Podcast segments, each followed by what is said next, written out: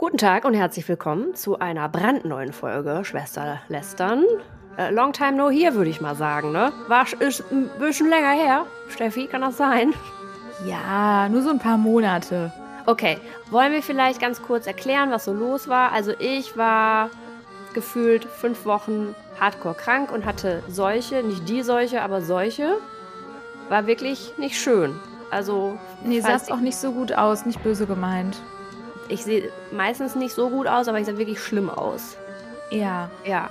Und ähm, ja, ich finde, da könnte man auch mal an der Stelle, wer sich jetzt irgendwie dazu berufen fühlt und auch Mitgefühl hat, mal so ein ganz leises so, oh, also das wäre schön. Ja, ich würde jetzt, so weit würde ich es jetzt nicht treiben wollen, aber ähm, ich, also ich habe es schon dir auch angesehen, dass es dir nicht ja. so gut ging. Ich finde, unsere Freundschaft macht ja auch aus, dass wir wirklich viel Verständnis, Mitgefühl füreinander haben. So, ähm, halt mal kurz die Klappe. Die Steffi hat zwischendurch noch ein neues Unternehmen gegründet. Äh, ich habe ein Ehrenamt übernommen und irgendwie äh, kam das Leben dazwischen. Deswegen hören wir uns einfach jetzt erst wieder. Genau, ne? Man muss ja auch so Work-Life-Balance, die, die Arbeit muss sich ja dem Leben anpassen und so. Ne? Richtig. Oder auch die Life-Life-Balance, ne? Wie man genau, ja anhand der Diskussion um die krasse 42-Stunden-Woche sieht. Aber gut, das ist ein anderes Thema.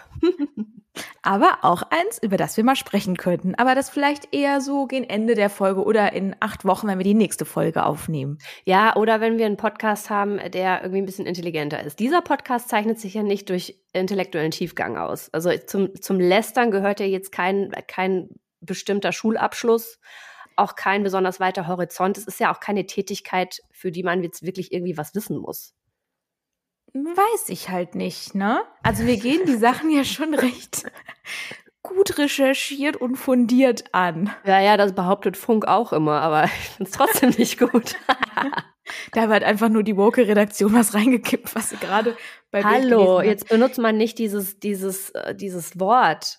Das darf man doch schon gar nicht Redaktion? benutzen. Nee, ja, genau. Das Wort Redaktion bitte nicht mehr benutzen. Okay. Wollen wir mit den krassen Themen anfangen und mal unsere Zuhörer in die äh, seichten Untiefen des Internets führen? Zurückholen, ja. finde ich gut. Ich finde, wir starten mit etwas, was ein ähnliches Niveau hat wie die 42-Stunden-Woche, mhm. nämlich die Kardashians. Mhm. Oh, krass. Also der Vergleich ist schon aber gut, mach mal. Ich bin ne? gespannt, wo das hingeht. Guck, die Dramaturgie war auf jeden Fall da. TikTok wäre stolz auf mich. Naja, also worum geht es? geht darum, dass ausgerechnet, muss man sagen, die Kardashians, ich glaube, letzte Woche war es, einen Post, einen Feed-Post äh, veröffentlicht haben. Ich erkläre gleich, warum das besonders lustig ist. Auf dem so sinngemäß stand, Make Instagram Instagram again. Ja, wir wollen wieder, dass die Feedpost Reichweite bekommen und nicht nur die Reels. So, das war jetzt natürlich sehr verkürzt für die Marketeers unter euch. Die waren halt von der TikTokisierung Instagrams genervt, weil sie ihren Social Graph wollen und ihre krass überretuschierten Bilder. Ja, so, das mal in aller Kürze und Würze. Und dann haben natürlich, ich fand es super lustig, dass alle Influencer darauf aufgesprungen sind, haben, ja, uns geht's genauso. Wir wollen auch, dass unsere Bilder wieder mehr rein. Wir haben das die letzten zehn Jahre so gemacht. Und ich dachte mir so, ich glaube, ihr versteht nicht, erstens die Abhängigkeit, in die ihr euch naturgemäß jeden Tag begebt, ja, und ehrlich gesagt auch das Netzwerk, was euch groß gemacht hat. Also es ist ja klar, dass ihr diesem Netzwerk ständig hinterherlaufen müsst. Zweitens, ihr habt einfach nur keinen Bock, ja, auf ein neu, euch auf ein neues Format einzustellen, wie 9 zu 16, weil es halt viel entspannender, wenn man irgendwie mit acht Outfits auf der Straße gehen kann, abshooten, dann acht Filter drüber hauen und Bild raus. Ist vielleicht auch cooler, ja, als ein Video zu erstellen. Und deswegen fand ich das alles mega interessant und lustig vor allen Dingen. Und dann hat ja Adam, wie heißt er mit Nachnamen? Menü? Mhm, genau der. Genau. Der hat dann darauf reagiert ähm, und also von Instagram und hat gesagt, ja, verstehen wir ja irgendwie schon. Die letzten Updates waren vielleicht auch ein bisschen krass. Die haben dann zum Beispiel berücksichtigt, dass halt der Feed ähm, vor allen Dingen im Hochformat ist und sehr stark Richtung Content Graph weg von Social Graph. Also es kommen einem sehr viele Inhalte entgegen, die jetzt nichts mit der Freundesbubble oder der sozialen Bubble zu tun haben, sondern die, bei denen Instagram oder Meta meint, es wäre für einen interessant, also sehr viele Reels oder zumindest, wie du eben gesagt hast, drei zu vier Inhalte. Und hat dann gesagt, ja, verstehen ja euren Punkt irgendwie schon, wollen da mal irgendwie was ändern. So würde ich die Story mal zusammenfassen. Ja, ich glaube, es ist ganz gut zusammengefasst. Ähm, ich glaube, es ging aber vor allem auch bei den Leuten, die, das war ja eine Petition vor allem auch, die dahinter steckte. Äh, Make Instagram Instagram again. Ähm, den ging, es vor allem um den zweiten Punkt. Und mir ist der ja auch aufgefallen. Ich bin ja bewusst vor, ich glaube, zwei Monaten ähm, aus TikTok wieder raus, beziehungsweise habe einfach die App von meinem äh, Smartphone gelöscht weil ich habe auch so eine Tendenz, wenn mir eine Sache schmeckt, dann esse ich die sechs Wochen am Stück und kann damit nicht mehr aufhören. Das ist halt Dann mit Liedern so. Ey, ja. ich kann halt, es loopt sich. Mein Leben loopt sich dann die ganze Zeit in gewissen Bereichen. Ob das äh, Musik ist, ob das Essen ist, ob das ein Kleidungsstück ist oder halt eben eine App. Und bei TikTok habe ich einfach gemerkt, ey, das ist ja äh, auf der einen Seite genial, aber auf der anderen Seite wahnsinnig evil. Jemanden wie mich da vorzusetzen, der wirklich das dann hardcore suchtet. Und ich habe, also ich habe auch nicht so eine ausreichende Selbstregulatorik und ich bin auch einfach nicht erwachsen genug dazu sagen, ja, dann gucke ich halt nicht mehr in die App. Wenn die App da ist, dann muss ich da reingucken. So. Und also habe ich sie einfach gelöscht, seitdem auch nicht mehr genutzt. Und Fun Fact, ich vermisse sie null. Also gar nicht. Da siehst du mal, wie behämmert das ist. Aber dann kamen diverse Updates von Instagram und plötzlich dachte ich, oh wait, das ist ja irgendwie genau wie TikTok mittlerweile. Ich kenne niemanden hier in meinem Feed. Ich habe super viel gesponserte Posts. Mir werden ganz viele Creator vorgeschlagen, die überhaupt nicht zu meinem zu meinen inhaltlichen Präferenzen passen. Äh, dann habe ich irgendwann angefangen, so in dem guten Glauben, okay, wenn ich jetzt immer auf diese drei Pünktchen drücke und dann sage, ich will das nicht sehen, dass das mir irgendwie hilft, das hat halt null geholfen. Ähm, was dazu geführt hat, dass ich meinen Feed nicht mehr angucke, sondern tatsächlich nur noch die Reels gucke von, von den Creatoren, denen ich tatsächlich folge oder den Freunden, denen ich folge. Und das war, glaube ich, so der Hauptaufreger, was dazu geführt hat, dass insbesondere jetzt die Nicht-Prominenz, also nicht unbedingt die Kardashians, sondern der Rest der Welt auch gesagt hat, ja, ihr habt recht. Wir wollen unser altes Instagram zurück, wo wir im Feed die Leute sehen können mit den Inhalten, die wir ursprünglich mal abonniert haben, aus einem bestimmten Grund. Und das war ja, also ich finde, das ist auch der Vorteil von Instagram. Das sind halt zwei völlig verschiedene Apps, TikTok und Instagram. Ja, also um vielleicht noch mal so ein bisschen einen Schritt zurückzugehen. Hm, ich glaube, die Strategie von Instagram an der Stelle zu kennen, die haben ja in dem Update davor gesagt, ja, hier könnt ihr angeben, mit diesen ähm, personalisierten Feeds, hier könnt ihr angeben, wenn ihr von einer Person aus eurem Freundeskreis die Inhalte sehen wollt. Ne? Haben wir ja, weiß gar nicht, ob wir darüber auch gesprochen haben, aber auf jeden Fall konnte man da ja sich so personalisierte oder individuelle Feeds erstellen und sagen, das ist mein Freundesfeed, das ist mein so und so Feed. So, und danach in dem jetzigen Rollout haben sie halt das Fass wieder voll gemacht, beziehungsweise den Filter geöffnet und haben gesagt, jetzt gehen wir Richtung Content Graph, weil davor konnten die Leute ja sich ihre Social Feeds erstellen. So, das Problem ist nur, wenn der erste Schritt von vielen gar nicht gemocht oder gemacht wird, mhm. dann funktioniert natürlich Schritt zwei nur bedingt. Ja. So, und ähm, also ist, wir können es, glaube ich, wir können, glaube ich, allen Haken daran machen, dass Instagram wie TikTok wird, weil sie sehen den Erfolg von TikTok, der ist unbestritten. Und das ist einfach so, dass die auf kurz oder lang, ob das den Kardashians jetzt gefällt oder nicht, werden die halt einen Content Graph machen, weil es auch inhaltlich einfach mehr Sinn macht, so. Und weil es auf Relevanz beruht, da konnten wir jetzt einsteigen, Riesenthematik. Auf jeden Fall. Was ich jetzt so lustig finde, ist, dass dann weißt du, wenn du und ich sagen, ach, uns äh, fehlt dann aber die Story von der Viviane oder der Steffi, ja, so what, okay, ist dann so. Aber das haben ja vor allen Dingen Influencer geteilt, die, wie soll ich mal sagen, die sind ja würden. genau, ja, die ja. sind ja dann pisst, weil sie die Reichweite nicht bekommen, in a nutshell. Und deswegen nenn das Kind doch einfach beim Namen, wenn dich das nervt und tu nicht so, als, ob du, als ob du Instagram nur genutzt hättest, oder nur auch groß geworden wärst, weil du dann von deiner besten Freundin die Feedpost siehst. Das finde ich total lächerlich. Wirklich. Ja. Ja, es ist also, ich meine, ich glaube, wir konnten immer schon feststellen, wenn es eingreifende oder einschneidende Veränderungen äh, auf einer Social-Media-Plattform gab oder gibt, werden immer als erstes die laut, die darüber hauptsächlich auch ihr Einkommen bestreiten. Richtig. Richtig. Ja. So. Deswegen das war Thema 1. Super, Thema 2. Abgearbeitet. Mhm. Was wollen wir denn jetzt? Wollen wir über Spanien reden? Wollen wir über Nielsen reden? Oder wollen wir über Greater slash LinkedIn slash Sekten reden? Ich würde sagen, das zweite Thema ist jetzt das Creator. Ich finde das ist übrigens einer der schlimmsten Namen, die ich Es jemals heißt gehört Greater. habe. Es ist ja doch eine Mischung aus Cre Creator und Great. Weiß ich. Also, es muss doch Greater es, heißen. es hört, also es fühlt sich falsch an, das auszusprechen. aber das ist Creator, das gut. heißt, ist irgendwie auch äh, Greater. Creator ist irgendwie wie Gatorade. Also Ja, also deswegen Augen auf beim Eierkauf. Wenn du ein Unternehmen benennst, besser so machen, dass Leute es gut aussprechen können. Das als kleiner kostenloser Tipp an dieser Stelle. Ja, vielleicht können nur wir Kartoffeln das wieder nicht, weil das ist ja auch ein Nee. internationaler Begriff und vielleicht können die internationalen Menschen das besser aussprechen. Besser als Gedenken tanken. Ja, gut, das, war auch. Es ist, ist beides jetzt nicht so optimal. Aber und darum geht es, soll ja, also soll es ja diesmal gar nicht gehen. Ich würde sagen, wir steigen jetzt mal hier in dieses Sektenthema ein. Magst du mal kurz erklären, was das eigentlich so ist? Ja, also Sektenthema ist jetzt natürlich auch wieder eine krasse Wertung unsererseits. Ein kleiner Disclaimer, nicht so viel ernst nehmen, was wir hier so sagen. Ihr wisst ja, wir sind nicht so schlau, wir sagen einfach Sachen, die uns irgendwie im Mund rumfliegen. Ähm, Greater Festival hat letzte Woche stattgefunden. Das war ehemals Gedankentanken, also riesengroßes Event mit irgendwie 10.000 Leuten bei der, auf der Mainstage. Es gibt halt ganz viele verschiedene andere Stages noch, also wirklich ultra viele Teilnehmer. Und im Grunde genommen dreht sich Greater um das ganze Thema Persönlichkeitsentwicklung. Ja, also da sind, da ist das Who is Who der Speaker-Szene Deutschlands und teilweise auch der internationalen äh, Szene vertreten. Ich habe gerade erst gesehen, nächstes Jahr beim Greater Festival tritt wer auf? Tony Robbins! Nein. doch, doch, doch.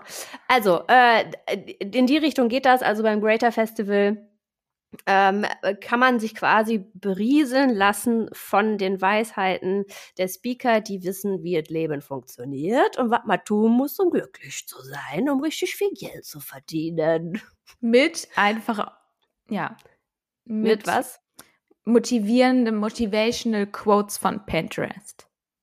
Ja, also ich glaube, ein bisschen mehr steckt schon dahinter. Es gibt durchaus Speaker und ähm, äh, bei einem Äh, einen Speaker mag ich besonders gern. Ich werde ihn jetzt hier nicht nennen, weil ich will jetzt auch nicht Werbung machen. Habe auch mal ein Seminar von dem besucht und das hat mich wirklich sehr beeindruckt, weil es halt nicht so, es war jetzt kein Verkaufstraining oder irgendwie sowas, sondern tatsächlich Persönlichkeitsentwicklung. Und der Typ ist halt halt ultimativ belesen. Und das fand ich einfach sehr beeindruckend. Es hat auch Spaß gemacht, dem zuzuhören. Ich habe auch viel mitgenommen. Nichts davon in meinem realen Leben umgesetzt. Dafür hätte ich noch das Theta 2, Theta 3 Seminar buchen müssen und auch noch die Experience mit Jochen Schweizer in Norwegen. Da hatte ich jetzt aber keine Zeit für. Nein, ich finde, du bist der beste Fall. Also, nein, Ah. also, das war wirklich toll. Das war wirklich ein tolles Seminar. Aber das ist halt so, ähm, sagen wir mal, die, die Bubble, die sich da bewegt. Und äh, die Leute, die dazuhören, sind halt diejenigen, die ihre Persönlichkeit entwickeln wollen, die vielleicht auch in latent verzweifelt sind, irgendwie nicht so richtig vorankommen oder das so wie Kabarett sehen und sich denken, geil. Einfach mal beriesen lassen von den tollen Leuten, die da auf der Bühne stehen. Oder von Miriam Höller, die mit zwei Wac äh, Fackeln, Wackelfackeln, Fackeln äh, von der Decke schwebt. Ist einfach eine geile Show. Ähm, von außen, wenn man das um ein bisschen, sagen wir mal, kritisch wie wir betrachtet, hat es äh, was Sektenmäßiges. Ja, Also, es hat schon was krasses Chaka-mäßiges. man muss mal eins sagen, es ist jetzt ja nicht so, als ob ich oder wir über etwas sprechen würden, woran wir noch nicht teilgenommen haben. Ja, wir waren auch schon mal in dieser Langsess Arena und haben uns das mal gegeben. Und ich muss wirklich sagen, ich hatte Gänsehaut, aber andere Gänsehaut als der Rest um mich rum, ja. Ich hatte wirklich ein krasses Sektengefühl. Also man muss sich mal eins vorstellen. Die Lanxess Arena ist jetzt nicht ein Spielplatz. Die ist schon relativ groß und füllt relativ viele Menschen, ja. So, und dann steht da ein Dude oder eine Frau auf der Bühne und die Im Übrigen nicht halt so viele Frauen, wollte ich nur mal ganz. Es gibt nicht so viele Frauen in dieser Ja. Top-Szene. Es gibt äh, Celine. Äh, Obwohl Florenz- doch mittlerweile sind schon, weil ich habe die Seite mal parallel geöffnet, sind schon einige Frauen. Ja, aber auf der Mainstage waren, glaube ich, nur zwei, oder? Ja, das weiß ich jetzt nicht. Naja, egal. Naja, Sorry. auf jeden Fall, es steht da jemand und erzählt halt sehr motivierendes, weniger motivierendes, vielleicht auch sehr individuell. Und alle drumherum rasten halt literally aus, wenn derjenige sagt, ich habe heute früh Kaffee getrunken, wie sieht's bei euch aus? So, und dann rasten halt wirklich alle aus, wirklich, und fangen halt an zu flennen, so ungefähr, ja. So, und ich finde ein sehr gutes Beispiel dafür, vielleicht äh, kennt der ein oder andere sie, ist Laura Marlina Seiler. Kennst du sie? Nein. Sie nennt sich auch selbst Visionärin, Empowerment Coach und Autorin. Und sie hat wirklich, ich kann das auch selbst nicht fassen, voll die krasse Community. Und man muss sich einfach mal reinziehen, die kommt auf die Bühne und die Leute umherum fall, fangen einfach an zu flennen. Also ich fand das wirklich total beängstigend. So. Und dann kommen halt da, wie gesagt, so unterschiedliche Menschen, die auch einen unterschiedlichen Schwerpunkt haben, thematisch. Und dann kommt da sowas, wirklich, also abseits dessen, es war auch sehr unangenehm, weil ich war mit meinem Chef da. Und dann fangen die halt an so, so, und jetzt stellt ihr euch einfach mal Körper zu Körper, Gesicht zu Gesicht und guckt euch einfach mal eine Minute ganz tief in die Augen. Und das sind so Sachen, da komme ich nicht, da bin ich raus. Das ist nicht meins, wirklich nicht. Ja, aber du musst dafür ja empfänglich sein. Also nicht nur wie wir beiden, die dann irgendwie durch einen Zufall ein Ticket kriegen und sagen, boah, geh schon mal hin, sondern die geben halt richtig viel Geld aus für das Ticket, um sich genau das zu geben. Und ich meine, als früher der Jesus oder der Herr Buddha auf die Bühne kam, da haben die Leute auch angefangen zu flennen. Es ist nichts anderes als eine Quasi-Religion. Die Leute brauchen das Gefühl von Gemeinschaft. Ja. Genau, dass sie dieses Gemeinschaftsgefühl, ich würde mal behaupten, äh, so eine Christmette, die lässt einen auch emotional werden. Ist einfach schön, wenn am Ende alle zusammen Stille Nacht, Heilige Nacht werden, auch wenn ich nur einmal im Jahr in die Kirche gehe, aber irgendwie hat es ja was. Und genau das ist ja das Gefühl, was bei diesen Festivals, ob das jetzt früher Gedankentanken, heute Greater oder auch in den ganzen Masterclasses und Seminaren, die diese Speaker geben, verursacht wird. Also, und das zeigt ja, ja einfach nur, es ist ja auch recht, ne? muss man ja auch sagen. Die füllen einfach eine Riesenhalle. Absolut. Ja. ja, du siehst daran einfach, wie viele äh, Menschen offensichtlich auf der Suche nach Orientierung und Gemeinschaft sind und jemanden brauchen, der ihnen quasi irgendeinen Sinn vermittelt, weil es vielleicht auch für viele zu schwierig ist, ähm, jetzt gar nicht mehr intellektuell, sondern weil sie so abgelenkt sind vom Leben, dass sie sich mit diesen Basic-Fragen selber nicht auseinandersetzen wollen. Ja. Aber das haben sie früher auch nicht gemacht, die Leute. Ne? Die Leute haben in die Bibel, in den Koran, in die Tora geguckt. Also das ist jetzt nichts anders. Ja, ich, ich, da stört mich ehrlich gesagt ganz vieles. Also, wie gesagt, der, das Problem sitzt immer davor, so vor dem Laptop, ne? so ist das wahrscheinlich auch da. Ich bin auch da an der Stelle wirklich gerne das Problem, muss ich sagen. Warum? Ein Stefano Zarella, ja, der zeigt, wie man Gemüselasagne macht, da als Speaker steht. Das, das verstehe ich nicht. Hat ja bestimmt alles cool bei Instagram und Kundendaseinsberechtigung, aber warum er auf dieser Bühne. Also ich, ich verstehe es wirklich nicht. Oder daneben steht jetzt, ich bin gerade mal hier auf der Seite bei den ganzen Speakern, auch wieder hier so eine Jennifer mit einem nicht aussprechbaren Namen, Influencerin, Digital Creatorin. Okay. Also ich, ich verstehe wirklich, oder Onkel Baju, der ist ja auch über TikTok groß geworden. Ich verstehe einfach nicht, warum diese Leute da stehen. Oder, warte, ich habe noch einen. André Mangold, der ehemalige Bachelor.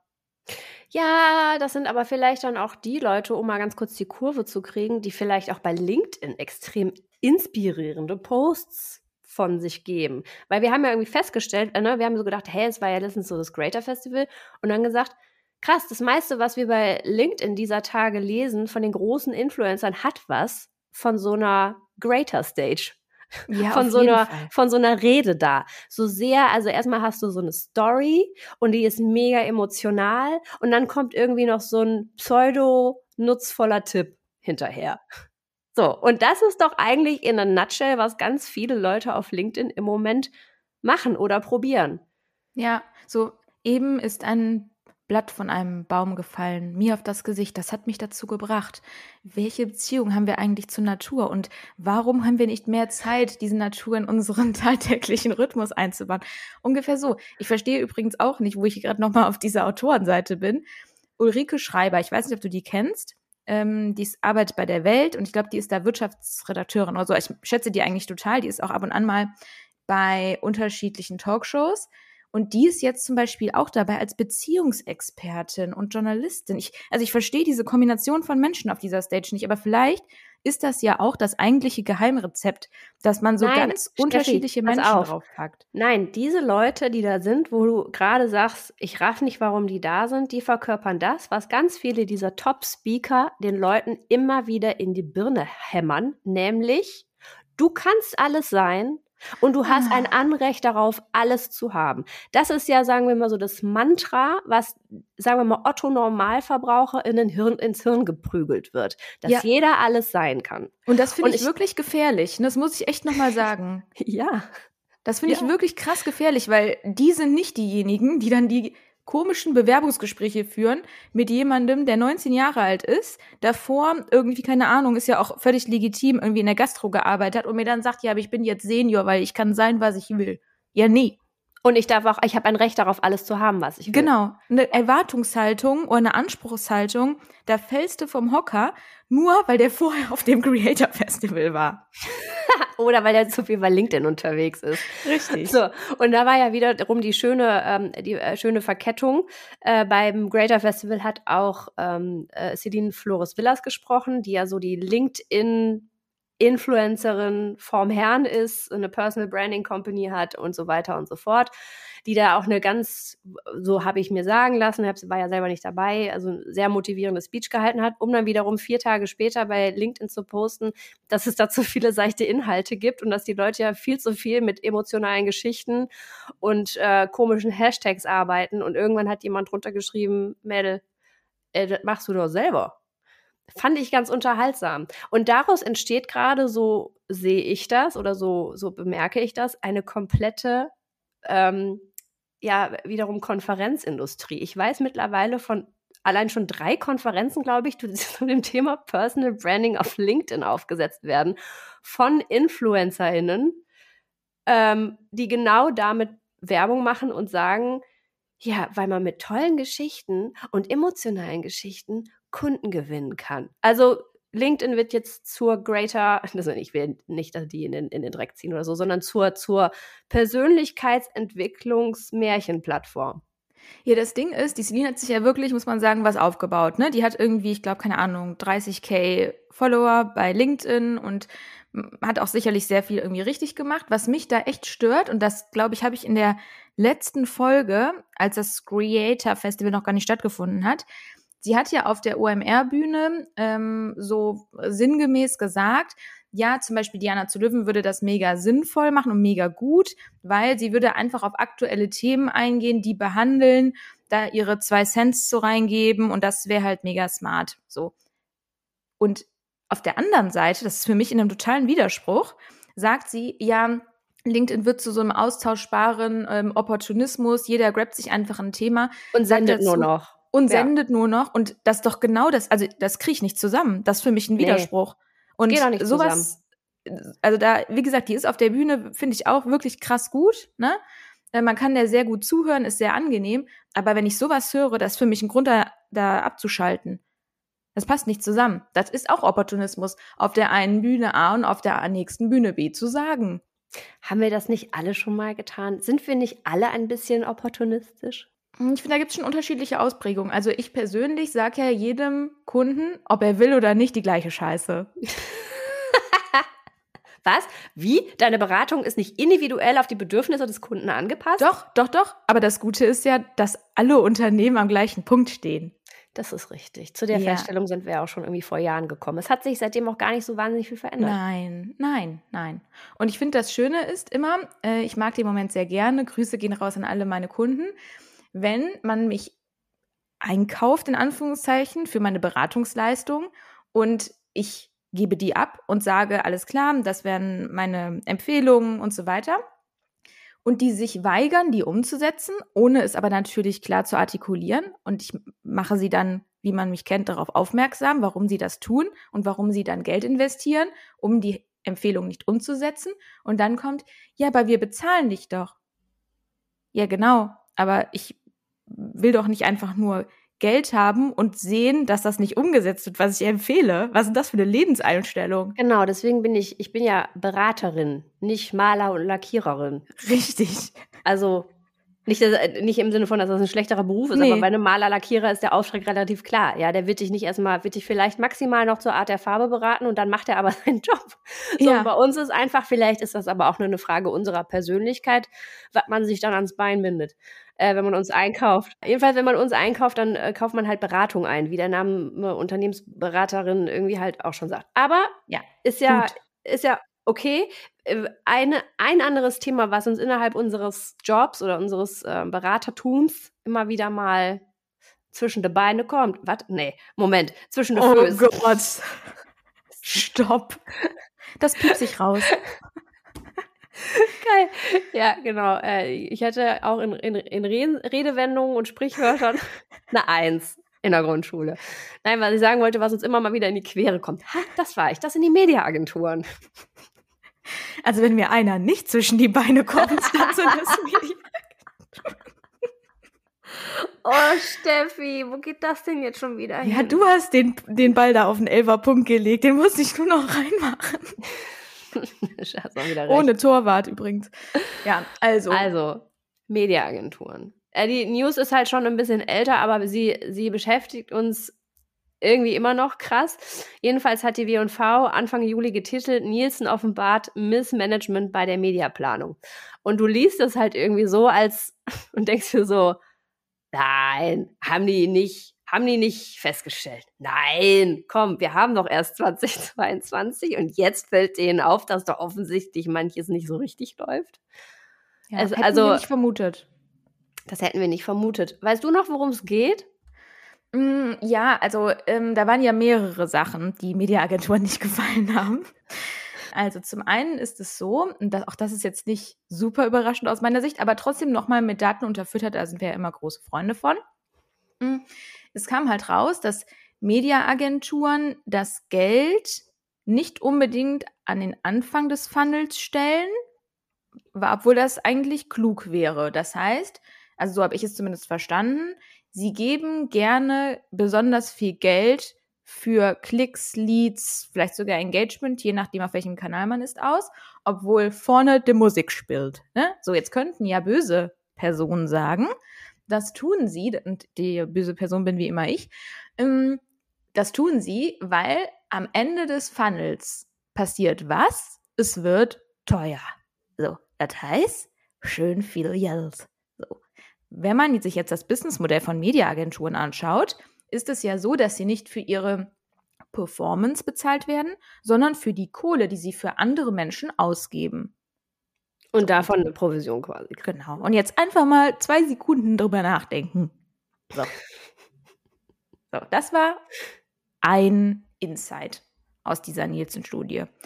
Dann ging es ja noch darum, dass sie die falschen Zielgruppen ansprechen ich finde es schon nochmal irgendwie echt eine krasse Ausprägung und ich finde es auch heftig, dass sich ja, ich meine, war eigentlich klar, aber trotzdem erschreckt mich sowas, dass sich ja auch keine Mediaagentur da mal zu geäußert hat.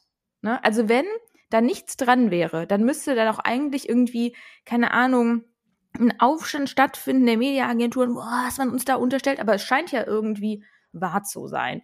Oder dann war auch eine Sache, dass Mediaagenturen auch, das kommt jetzt sehr überraschend für die Marketingmenschen, viel lieber in TV investieren als in Social Media. Hättest du damit gerechnet? Hätte ich nicht mit gerechnet. Also wirklich toll. Ja. Nein, auch. also was ja der Nils, also was, was Nielsen oder beziehungsweise der Artikel an der Stelle wirklich ähm, jetzt einfach auch mal schriftlich festgehalten hat und dann auch über so ein Medium wie die Werben und Verkaufen, der wir natürlich immer kritisch gegenüberstehen, aber ne, durchaus eine Plattform ist. Und ich finde, wenn das Voll. da drin steht, ähm, dann hat es, also dann ist es schon irgendwie so eine fundamentale Erkenntnis offensichtlich. Äh, normalerweise befassen sich ja so Leute wie wir oder irgendwelche Blogs mit sowas ähm, und die, die ist dann halt keiner, es will dann auch niemand hören. Aber wenn Nielsen das erhebt, die ja nun mal, sagen wir mal, nicht unbedingt die innovativsten in Sachen MAFO und Kennzahlenerhebung sind, aber glaube ich, sich so dem langsam annähern, äh, finde ich, ist das halt schon eine Aussage. Und es, es deckt ja eins zu eins die Erfahrung ab, die wir auch gemacht haben bei allen Kunden, bei denen wir waren, wo es um größere Summen im Mediabudget geht. Dass vor allem gerne die Medien bedient werden, die ab, also wahnsinnig teure Slots anbieten, die auch gar nicht mal so exakt messbar sind, weil dann würde ja irgendwann mal rauskommen, dass ähm, das Geld dann nicht ähm, sondern weder effizient noch effektiv eingesetzt wird. Ähm, und es zeigt ja auch, dass Mediaagenturen, zumindest die, die aus der Klassik kommen und sich mit viel Kleinarbeit, Mühe und Not und vielen Freelancern und anderen äh, Subunternehmern die Kenntnisse zum Thema Social Marketing aneignen müssen, da einfach keine Kompetenz offensichtlich haben oder zumindest größtenteils zu wenig Kompetenz, um sowas wie einen Social Funnel mit Kohle derartig zu bestücken, dass er nicht nur effizient, sondern auch effektiv ist. Nämlich, dass ich vorne einen recht breiten Filter aufmache, da auch ordentlich pushe, dass die Marke Aufmerksamkeit bekommt, damit ich qualitativ mögliche Leads generieren kann, die dann äh, also wenn ich die schon durch drei Funnelstufen durchgejagt habe und die Leute sind immer noch dabei, weil ich über die Kampagne, übers Retargeting, ähm, durch was auch immer, durch was für eine Aktivierung auch immer, ich qualifizierte Leads generiert habe, dann ist es gar nicht mehr so teuer, die zu einem Abschluss zu kriegen, wenn es jetzt sich zum Beispiel um Abverkauf handelt oder dazu zu bekommen, auf ein Newsletter-Abo zu klicken. Ähm, und das ist halt ähm, die, die Krux an der Sache. Wenn du vorne deine Arbeit nicht gut machst, dann wird es hinten unwahrscheinlich teuer. Die Ausgaben gehen absolut in die Höhe. Da freut sich aber auch die, die Plattform, wo du es reinsteckst oder das Netzwerk, wo du es reinsteckst und am Ende des Tages natürlich auch die Mediaagentur, weil sie ihren äh, Share davon haben. Ja, das ist halt die Erkenntnis, die ich ja gefühlt bei jedem Kunden immer sage. Umsatz, Leads, Klicks sind das Ergebnis, wenn du vorne einen guten Job gemacht hast. Ja. So. Und das ist halt die denkbar beschissenste Aussage für Mediaagenturen. Ja, viele wissen halt auch nicht, wie ein Conversion Funnel richtig funktioniert. Nee. Also äh, die Conversion Funnel, die ähm, funktionieren auf verschiedenen Plattformen auch teilweise deutlich unterschiedlich. Du kannst nicht ein und dieselbe Kampagne, selbst wenn du dir die Mühe gemacht hast, irgendwie einen dreistufigen Funnel aufzubauen, du kannst nicht für jede Plattform dann diesen gleichen Funnel nehmen, weil der Content anders sein muss, weil das Nutzerverhalten da anders ist. Das heißt, da musst du dir auch die dann auch noch die Arbeit machen, Alternativen zu diesem Funnel zu erarbeiten. Und das tun tatsächlich die wenigsten. Es würde sich aber lohnen, im Vorhinein die Arbeit da reinzustecken und die Manntage, damit du hinten raus nicht mehr diese Wahnsinns-Mediakosten hast. Und ich finde das eigentlich Tragische an der Sache ist, dass Media eigentlich immer wichtiger wird. Ne? Also was meine ich damit? Die organische Reichweite wird ja, wie wir alle wissen, immer geringer. So und die Frequenz an Assets, die du benötigst, ist super super hoch. Das heißt, du bist sehr schnell in diesem Teufelskreis, dass du sehr viel investierst in die Produktion von sehr vielen Assets, was aber viele Unternehmen dann vergessen, dass diese Assets ja auch eine gewisse Sichtbarkeit brauchen, um überhaupt das volle Potenzial ausschöpfen zu können. So, das heißt, die haben dann, keine Ahnung, 500.000 Euro investiert in die Produktion von Assets und niemand sieht sie. Weil sie darauf ja. hoffen, dass es viral geht. Ja, so. Und eigentlich ist ein gesundes Verhältnis 80-20. Ne? Ja, also, aber dieses Hoffen, dass etwas viral geht, das ist auch so eine Denke, also da habe ich gar kein Verständnis nee, mehr für, weil das ist irgendwie ein Gedanke, der ist für mich in 2013 stehen geblieben. Ja, auf jeden Fall. Aber das also, verstehen halt viele nicht. Viralität ist ja nichts, was sich also, planen lässt. Ja. Nein, also die, inhaltlich lässt sie sich schon irgendwie planen. Also das, das siehst du einfach an super vielen Kampagnen. Da, da hast du quasi die immer gleichen Zutaten, insbesondere in der Weihnachtszeit kannst du es beobachten. Aber diese Hoffnung von, das geht von alleine organisch viral, ist ja, also es ist ja völlig utopisch. Und das ist halt, finde ich, ein ja. Gedanke, der ist einfach zehn Jahre alt. Und wer da in einer, in einer Lead-Position im Marketing oder Social Marketing oder Media oder wie auch immer deine Abteilung heißt, da stehen geblieben ist, der hat für mich auf dem Posten nichts zu suchen. Nee, ich würde auch wirklich, ähm, also ich, es ist ja nicht so, es gibt ja auch die eine oder andere gute Mediaagentur, aber die sind halt wirklich, finde ich, sehr rar. Und die sind auch nicht so groß. Also Und die sind auch nicht so groß, genau richtig. Keine Netzwerkagenturen oder so. Und ich würde wirklich im Zweifel, ungefragter Ratschlag, sind immer gut, ähm, empfehlen, in-house einfach eine Kompetenz da aufzubauen und da eine Person sonst hinzusetzen, die zumindest das, was die Mediaagentur macht, evaluieren kann oder einschätzen kann, weil ansonsten ist man dem halt ausgeliefert. Und wie häufig ich es schon gesehen habe, ich saß dann immer auf der anderen Seite der Agentur, nämlich auf der Seite der Content-Agentur, dass eine Mediaagentur irgendwie, dann die drehen so montags den Hahn auf und dann gucken die am nächsten Montag, wie viel Wasser rausgekommen ist. So. Und dann ist irgendwie eine ganz komische Vorgehensweise, weil die wissen dann auch erst am nächsten Montag, ob da zwei Tropfen oder äh, 18 Liter rausgekommen ist. Das ist komisch. Genau. Und warum da so viel Wasser rausgekommen ist. Das heißt Richtig. eigentlich im, im Prozess, ja, im Kampagnenprozess, nicht nur bei der Vorbereitung, sondern auch bei der Durchführung müssen Kreation und Distribution nonstop zusammenarbeiten und immer ein Auge drauf haben, damit sie in Echtzeit lernen. Und das geht übrigens nicht gut bei klassischen Kampagnen, weil da kannst du nichts mehr dran Richtig. drehen, wenn es einmal draußen ist. Bei Social-Kampagnen kannst du immer noch eingreifen und Assets austauschen, auch wenn sie eingeplant sind. Das holpert dann zwar einmal am Tag, aber da hast du noch die Möglichkeit. Aber die müssen permanent ein Auge drauf haben. Media muss Feedback geben ähm, wie die Distribution des Contents läuft, an welchen Stellen die Assets rezipiert werden, wo abgebrochen wird, wo Absprungraten ist, damit die Kreation weiß, wo sie anpassen muss. Und das tun die wenigsten. Dabei ist es einfach ein logischer Schritt. Ja, und ich meine, das ist ja relativ logisch, dass es für die Mediaagenturen schöner ist, einmal zu sagen, ja, hier, keine Ahnung, TV-Placement vor GZSZ, ne? Einmal reingeschubst, fertig. Wie sieht die andere Seite aus? Du hast 18 unterschiedliche Assets, davon gibt's es nochmal 15 Copy-Varianten und noch drei unterschiedliche Visuals pro Kampagne. Und die musst du fortlaufend tracken. Jetzt muss man nicht Adam Riese sein oder äh, was weiß ich nicht wer, um festzustellen, dass das eine wirtschaftlich viel attraktiver ist als das andere. Das ist das Problem. So. Nee, es ist wirtschaftlich nicht attraktiver. Es ist arbeitszeitentechnisch attraktiver. Ja, ja, aber die Marge ist, ist wahrscheinlich ja die Kampagne. Ja, okay. Also wenn du ein ja, ja, ja. Also ich dachte, ne? ich habe jetzt vom, vom, andre, von der, vom anderen Ende des Funnels gedacht. Für den Kunden so, nee. gedacht, ist es wirtschaftlicher. Nee, nee, nee. Für die Mediaagentur ist es natürlich viel profitabler, einmal den genau. Hahn aufzudrehen. Ja, Richtig. So. Das nur dazu, ne? Jetzt haben wir oh. noch wem anders ans Bein gepisst und ähm, ja, das wollten wir nochmal mitgeben. wem haben wir heute eigentlich nicht ans Bein gepisst?